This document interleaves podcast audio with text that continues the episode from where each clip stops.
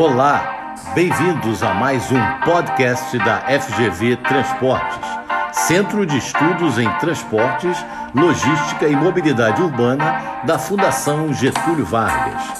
Eu sou Marcos Quintela, diretor da FGV Transportes, e neste podcast entrevistarei o advogado e professor Maurício Portugal, sócio do escritório Portugal Ribeiro Advogados professor de modelos regulatórios da FGV São Paulo e mestre em Direito pela Harvard Law School.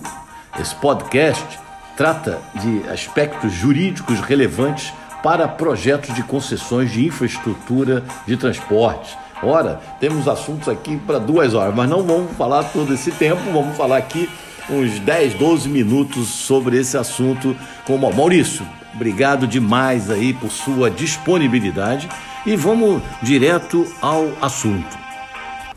Então, Maurício, é uma das coisas que a gente mais ouve falar aí nesse âmbito aí todo de infraestrutura é a influência do TCU nos projetos de infraestrutura. O que, que você tem a dizer sobre isso? Marcos, primeiro, muito obrigado pelo convite, né, para conversar com você. É, é sempre um prazer conversar com você pessoalmente e, e, e em geral com, com, com, a FGV Transportes, com, com o pessoal da FGV Transportes.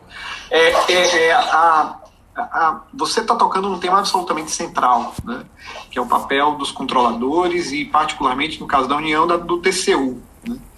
TCU é, tem é, sistematicamente né, invadido competências que são competências dos gestores públicos.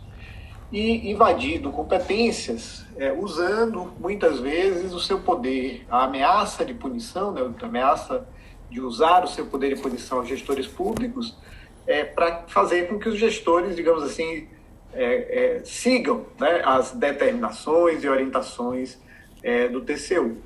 É, é, isso tem sido uma coisa sistemática, isso é um problema que já vem sendo bastante criticado pela academia e eu tenho alguma esperança, né? por, por enquanto eu, eu, eu, não vejo o, o, Supremo Tribunal Federal, que é quem poderia né, dar limites ao TCU, fazendo esse papel. Né? E eu espero que em algum momento o nosso sistema político, né? uhum. nesse momento a gente está um sistema político claramente fragilizado é, conturbado, desde a né? época da Operação Lava Jato, né? Mas é, em algum momento eu espero que o nosso sistema político funcione para dar limites ao TCU, né? Por meio de leis, etc. É, Porque claramente ele não tem competência para fazer o que ele faz hoje, particularmente, por exemplo, na análise prévia de é. contratos e editais de licitação. Isso não, uhum. não, não, não, está previsto na Constituição, não está previsto na lei, então são competências auto-atribuídas pelo TCU ao longo aí dos últimos, dos últimos anos. E isso prejudica bastante né, todos os projetos, porque eu, eu lembro que desde que eu trabalho nessa área, desde que de jovem, que para mim Tribunal de Contas, seja da União do Estado, é para verificar contas, né? ou seja, o pós-realização. Né? E aí de um tempo para cá eu comecei a me deparar com situações, peraí, os caras analisam antes, ele proíbe você fazer antes, é isso mesmo, Maurício? É, é e, e não segue os procedimentos previstos na Constituição. Né? Então, é, é, é, ele, ele é, é, assim, em relação à análise, por exemplo, de editais de contratos, não tem essa previsão na nossa Constituição. Né? Entendi. Então é inconstitucional, né? É inconstitucional, é ilegal, né? E, na verdade, a competência é exercida com base nas instruções internas do próprio TCU. Uhum, né? tá. é, é, é e, e, e, e, eles têm definido é, cláusulas dos contratos, o conteúdo de cláusulas do contrato. o que eu tenho feito é, é, mostrar os erros, os equívocos em relação que, é, que, o, que o TCU tem cometido em relação a contratos de concessão, contratos de PPP. Uhum. Eu tenho, é, ao, ao, invés de é, focar no problema de competência geral, uhum. né, da intrusão de competência que o, que o TCU tem feito, que, que acho que isso é um tema que já está meio óbvio, né? É lógico. Eu, eu tenho tentado olhar casa a casa. Então, por exemplo, essa semana eu fiz um comentário na, é, sobre a decisão a respeito de verificadores independentes, né? Se eu tomar uma decisão sobre verificadores independentes que inviabiliza o seu uso, né? Verificadores independentes é, são é, é, instrumentos né, que ajudam, agências são é, empresas né, que uhum. ajudam as agências a fiscalizar os contratos. O TCU tomou uma decisão que diz que, que, exigiu que a NTT inserisse nos contratos de concessão de rodovia novos um, uma cláusula dizendo que o agente público né, que recebe o relatório do verificador independente é responsável solidariamente pelas irregularidades cometidas por esse verificador independente. Né? Entendi, então, entendi. tornou o verificador independente inútil. Né? É. Agora, é, você falou aí em ANTT, ou de um modo geral, e nas agências reguladoras. Então vamos falar aí de um modo geral a ANTAC, a ANTT e a ANAC. Esse papel regulatório, que a gente sempre entende que deve ser muito importante, ele hoje é profícuo, ele tem hoje uma eficácia. É, é, e o fato das agências não serem 100% independentes politicamente, isso interfere no, nos, no, nos, modelos, interfere nas, nas, licitações e na própria gestão dos contratos? É, eu, eu, a, a, o problema da independência das agências é um problema sério no Brasil. Né? Você teve condutas dos poderes concedentes né, que é, diminuíram. Você teve condutas, tem condutas dos controladores, né, é, que fizeram isso também. E você tem também condutas é, das próprias agências que impediram essa, impediram que, que, que desestruturaram né, institucionalmente as agências. Eu, eu publiquei um artigo em 2018 com Eduardo Jordão que tenta mapear é, ações dos poderes concedentes, dos órgãos de controle e das próprias agências que contribuíram para a sua desestruturação. O único problema, Marcos, e, e, e, é isso que a gente precisa ter muito claro, é que não há solução sem agência. Né? Quer dizer, a solução é fortalecer as agências. Se elas têm sido efetivas, essa avaliação é difícil e, e, e precisa ser feito caso a caso. Né? Quem tem condição de fazer essa avaliação? As associações de classe das, das concessionárias, uhum. né? tem condição de fazer essa avaliação. Em alguns temas, a própria ABAR, a Associação das Agências Reguladoras, deveria fazer essa avaliação, uhum. né? dizer quais das agências, entre aquelas que são membros da ABAR, são agências que estão fazendo as coisas corretas e servem, deveriam servir de modelo para as outras. Tá? É, é, do lado do poder concedente, no caso da União, é, a SEAI né, é, fazia esse papel de crítica à atividade das agências. Né? É, nesse governo se resolveu que agora a SEAI quer também ser semi-controladora da agência, ter, ter possibilidade de punir as agências por abuso regulatório, que não faz o menor sentido. O poder concedente é parte. Ele é, ele é parte de uma relação em que a agência é juiz. Como é que a parte vai punir o juiz? É verdade. Não, indica, não, indica todos os, os, diretores das agências, né? Isso aí tudo é muito grave, né? E não, e também fomenta financeiramente a agência, né? Não depende orçamentariamente também do governo ou não? É, isso é, é, é, um problema do, quando você fala em independência das agências, né, a gente está falando de independência política, independência financeira e independência administrativa. Isso. Né?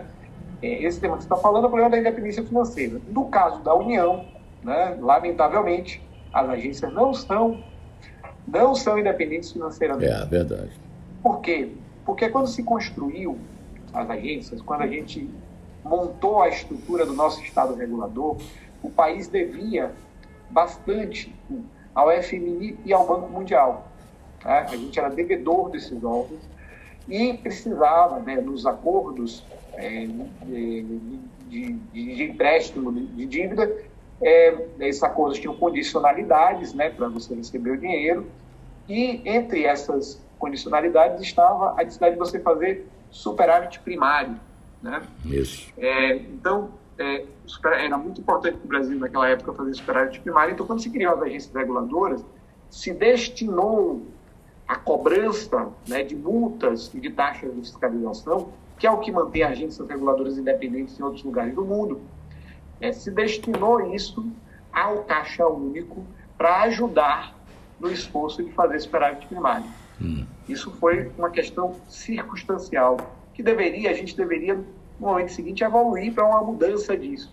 Né? É, é. a gente pagou a dívida com é, é Banco Mundial e com o FMI, né? a gente não tem mais dívida com esses órgãos, é, não tem mais dívida relevante com esses órgãos, e manteve essa estrutura. E com essa estrutura, toda vez que o dinheiro das agências é, é, é, recebe né, de taxa de fiscalização e de multas, que toda vez que esse, que esse dinheiro vai para o caixa único, ou os políticos decidem se retornam o dinheiro para a agência ou não retornam. Tem caso da ANEL, que teve anos que, que ela perdeu mais de 30% da sua, sua receita. Teve, tem, tem, tem, tem, tem estudos mostrando que é, a, a, agência recebe, várias agências recebem bem menos do que elas, é, do que elas deveriam. É, é, captam. É. Agora, é, Maurício, eu tenho aqui, logicamente, muitos temas aqui. Aí, tem até aquele. Nós fizemos até um webinar, lembra que nós fizemos sobre a taxa interna de retorno? Gostaria de falar, mas isso aí não dá. Vai ter que ser um podcast só para taxa interna de retorno de novo, porque aquilo ali é sensacional. Você, lá e o Sandy, tem um trabalho maravilhoso sobre isso. Então eu tenho aqui falar sobre reequilíbrio econômico, sobre risco e tal. Vamos fazer a última pergunta aqui, porque está encerrando o tempo, que é meio polêmica.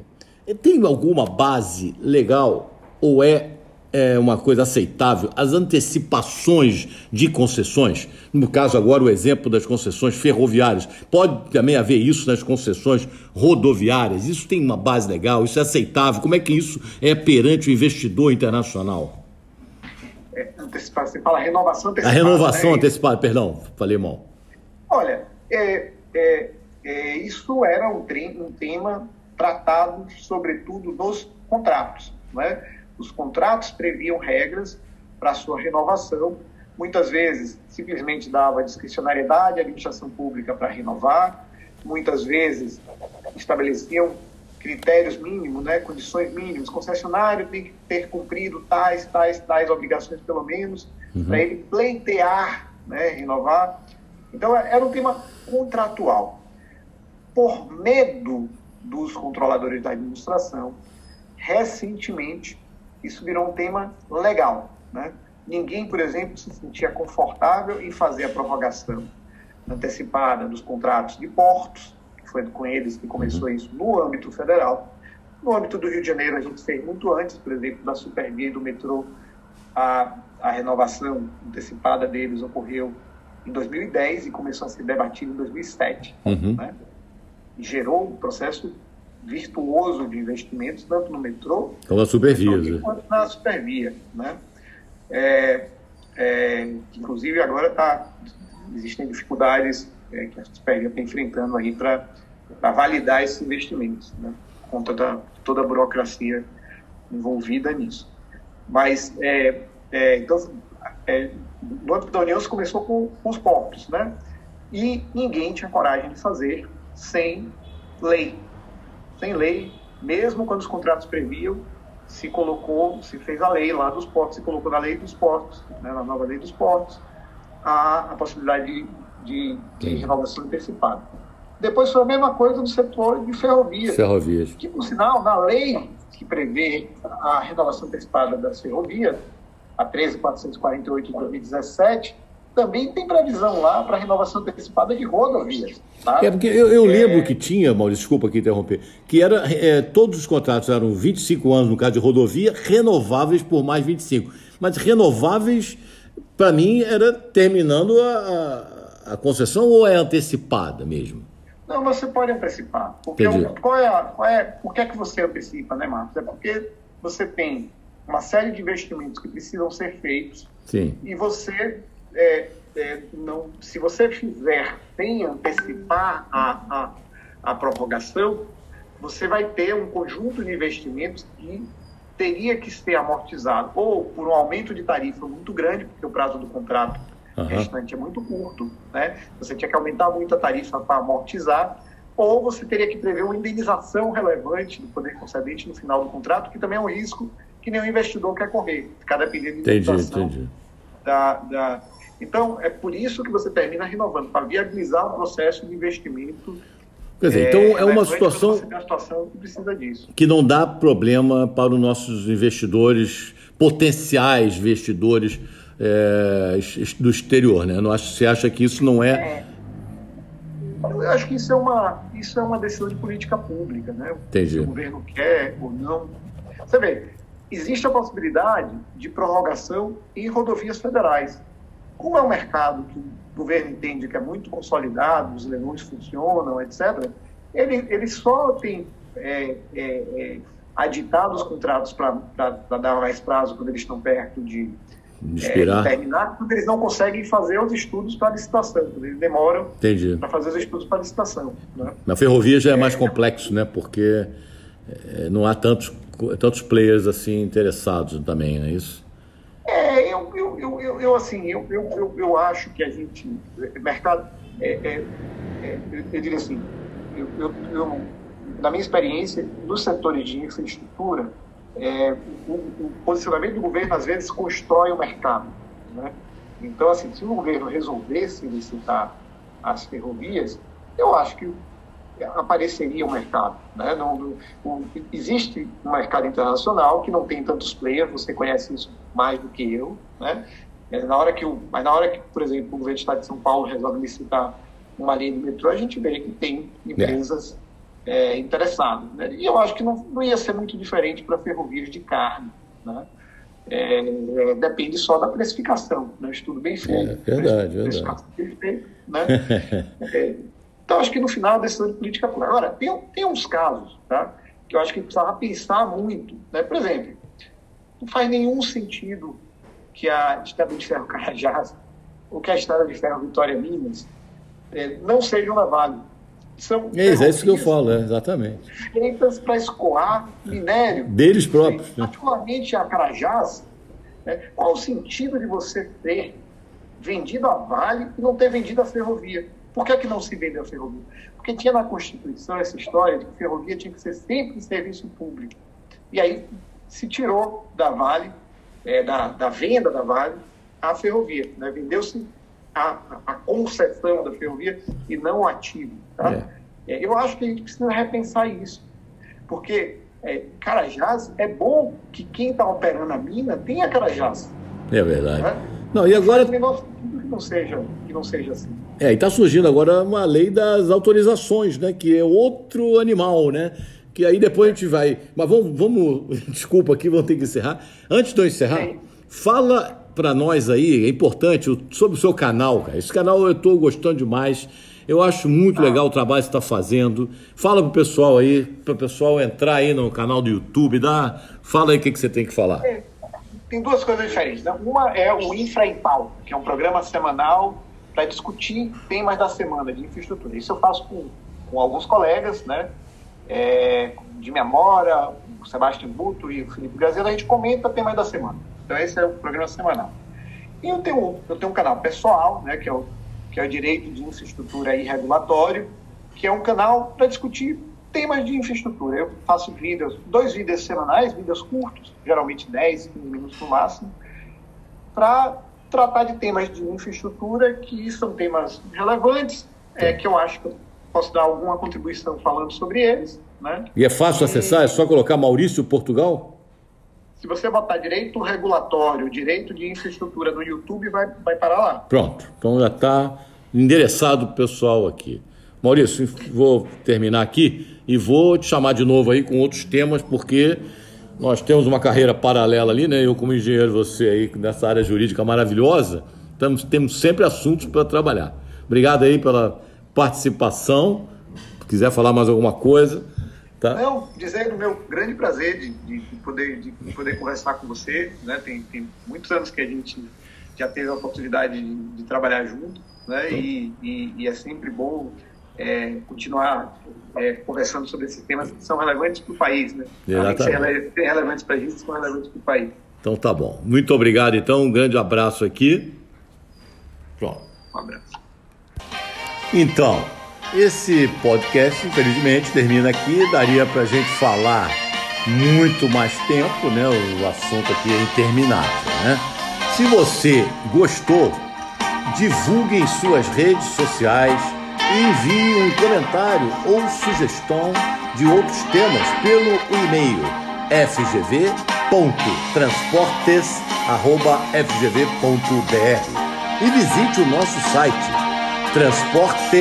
transportes.fgv.br. Obrigado e até o nosso próximo podcast.